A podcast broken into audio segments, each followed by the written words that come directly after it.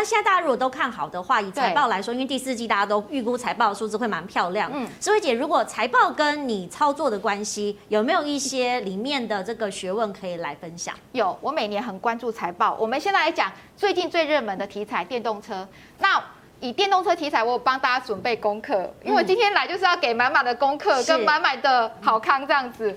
那我今天帮大家准备的是红海，会讲电动车的原因是因为，其实未来五年哈，因为碳中和的关系，电动车一定会好。那昨天郭董呢，他的生日礼物就是红海的电动车出来了，嗯，这也是一个象征的意义。那我们以红海来看的话，我有很多人都说，哎，波段好投机哦。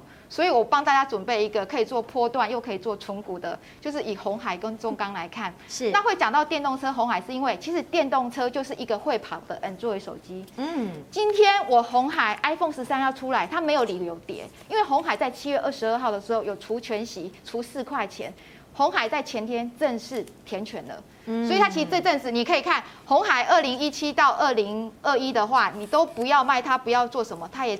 投报率是五十四趴，哇，对，那红海当然它有增资啊这些，但是我们以整体性来看，红海其实你看。台积电涨了三倍，联发科涨了三倍，红海有涨什么吗？好像没有什么，它都是在九十几块上来，对，九十几块上下。可是红海的题材呢，今年才出来，就是电动车，因为联发科跟台积电的题材都出来了。如果以我们这样子来看，红海其实是一个很好的投资标的。那以红海过去，我们就以像刚才算台积电这种本益比来看，鸿海的低本益比，我帮大家做功课了是十一，十一而已，只有十一。那现在红海的本益比呢，就是十一，嗯。对，它现在的股价大概是一零六一零七，就是十一。那红海的中本益比是十三，它的高本益比是十五，所以大家要知道怎么做区间操作了。是。那以中钢来看的话呢，中钢它现在的股价是大概三十三、三十四，那大家就觉得说，哎，中钢可不可以买？那我今天也帮大家做功课了。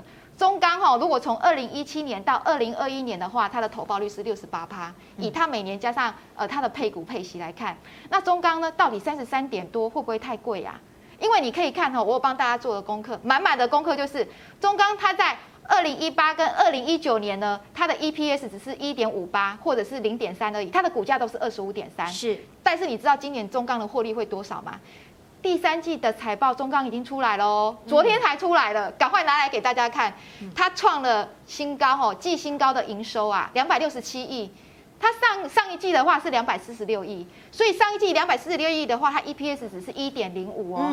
它这一季呢一定会超过一点零五，所以估计我预估它今年的 EPS 是三点八，去年是零点三。前年是一点五三，在一点五三的时候股价是二十五，在零点三的时候股价也是二十五。是，今年来到三点八的话，它现在目前股价三十三，它的本益比是八点八，过去的本益比大概是十三哦。嗯，所以大家就可以也按照呢这个我教大家算台积电的方式，把低中高本益比拿出来。是，低本益比的时候买进，中本益比或高本益比的时候卖出，这是非常好的方法。对，我觉得这个数字还蛮值得参考的。这是非常验证，多年来我都是这么去做算的验证，是非常保险的，大家就不会怕说我买的怕它跌啊。如果觉得它现在跌的话，就。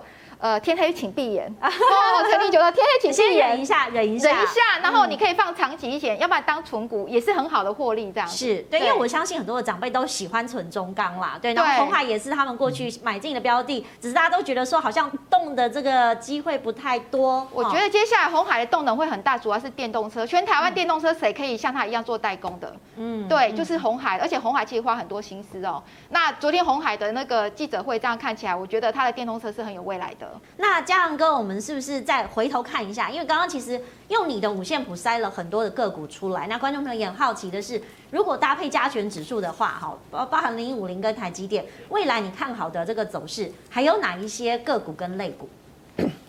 呃，基本上哈，你你你看这张图哈，就说台积电啊，加权指数跟零零五，现在如果你相信五线谱分析法的话。那现在都是相对低点，啊，相对低点。那基本上我都是以大型股为主了。大型。对对对，所以都是以零零五零为主，啊，成分股为主。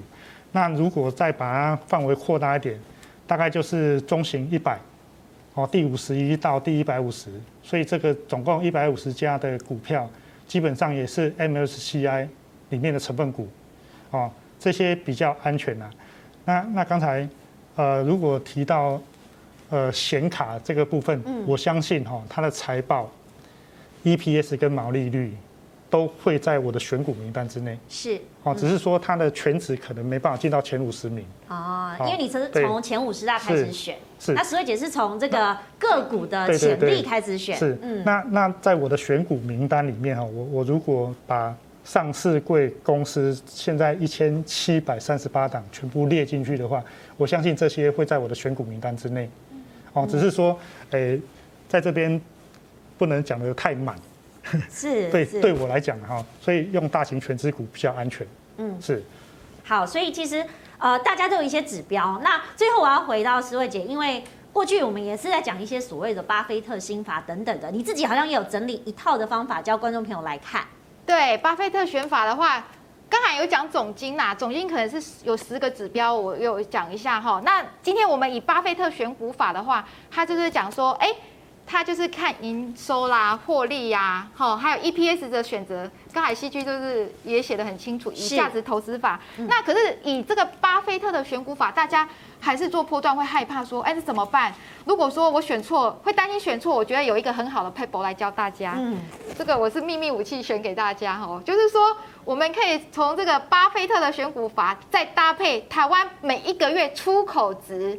它的成长到底是在哪里？哈，那怎么搭配？就是这张图非常赞哦。你可以看台湾今年从一月到九月出口比去年成长三成。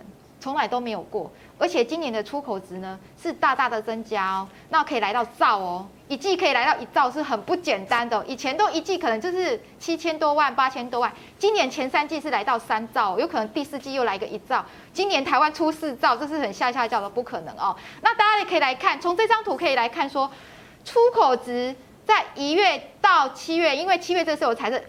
到底成长最多的是哪些产业？大家有时想说，哎，我到底要投塑化还是金融什么？不知道，那就每一个月在十号之前，请大家 Google 财政部的出口数量跟出口增加率，就可以看到这样类似的图。我们可以看到，今年台湾最好是电子类股成长三成，塑化类股呢，还有化学类股成长了四十八趴，四十八趴是将近五成哦，应该是台湾。里面所有的产业成长最多的，那我们在第三个成长很多的是什么？矿产跟钢铁哦。为什么大家都说钢铁未来很好？今天钢铁的获利是去年的四倍，因为钢铁真的出货出很多啊。那还可以看到其他，比如说像机械啊，或是纺织这些。从这张图来看的话，台湾其实是没有理由台股会不好啊。嗯，台湾没有理由在。历史以以来哦，这么多年来都成长到今年可以有四兆的出口，哎，怎么会不好呢？现在的不好代表什么呢？其实现在不好是暂时的，因为可能有很多疑虑，或是灰天鹅不是黑天鹅，灰天鹅会上下震荡。但是相信这些灰天鹅，大家说的通膨啊，或是升息，让它由时间换动，让它波段一下，也许在明年年初或今年年底的时候，大家可以看到一个新高点，就跟比特币一样，对，沉寂一段时间，有了动能之后，再往上可能会跳超过七万，有人说来到十万这样。我发现会赚钱的人都还蛮正向乐观的哈，就是跟两位一样啊，其实是在低点的时候看到机会点，而不是说啊现在很悲观，就是觉得市场不好，我就开始不要做了等等。所以我们大家在积极布局的同时，呃，我也要请教一下嘉阳哥哈，大家对于投资理财，每个人都有不一样的概念，那你会怎么样看待理财这件事情？然后钱你会怎么来分配呢？呃，基本上我认为赚到钱就应该要守得住。嗯。那很多人是赚到钱之后几年、几十年之后守不住，然后下场也蛮凄惨的，这种人也多的是啊。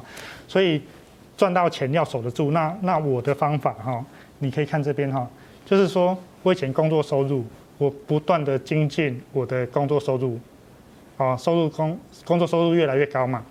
然后接下来我就学投资理财，嗯，嗯，然后。然后你看啊，工作收入，然后投资理财嘛，这两个我把它当成卫星资产，因为工作，呃，你说一个人要工作到六十五岁这件事情也不是一件容易的事情，搞不好中年就失业了，所以我认为这叫卫星资产。卫星资产就是说你时间可能不是很长，但是你要赚得很快，赚得够多，这个叫卫星资产。所以我把股票，比如说我公司赚的 IPO 这个钱，因为一辈子也没几次嘛。所以我也把它当成卫星资产，因为赚得快，赚得多，然后赚到钱之后，你就要把它放到核心资产。那核心资产，我认为这边就是保险跟房地产。哦，你还是有投资别的这种类别型，比较稳定型的。是，所以这这就是说我股票赚到钱之后，我去买房子，然后买房子之后，我又大笔的钱投进保险里面。那保险对我来讲，它是一个可攻可守的工具。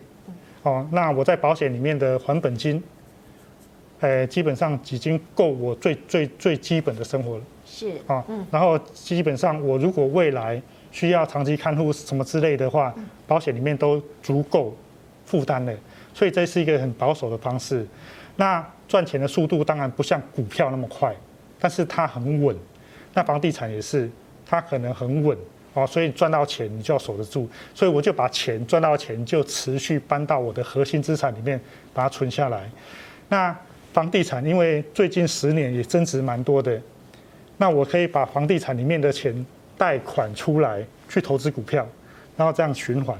嗯，因为贷款房地产贷款的钱哦，那个利息可能是一点五到一点八 percent，但是你股票获利可能可以远大于这个数字。是，